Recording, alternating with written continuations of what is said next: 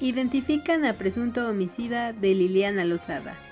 El gobernador de Puebla, Luis Miguel Jerónimo Barbosa Huerta, reveló que la Fiscalía General del Estado de Puebla ha determinado quién es el principal sospechoso del feminicidio de Liliana Lozada. El pasado 3 de enero, la joven Liliana Lozada, de 33 años de edad, quien era modelo y madre de dos niños, fue reportada como desaparecida después de acudir a una cita de trabajo en el municipio de Atlisco.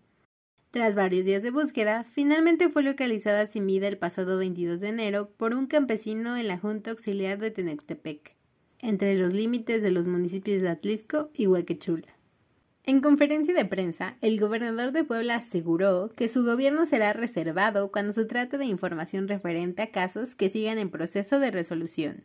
Sin embargo, recalcó que pronto la Fiscalía dará a conocer los resultados derivados de la investigación del homicidio de Liliana Lozada y que gracias al seguimiento que se le ha dado al caso hay un avance muy significativo.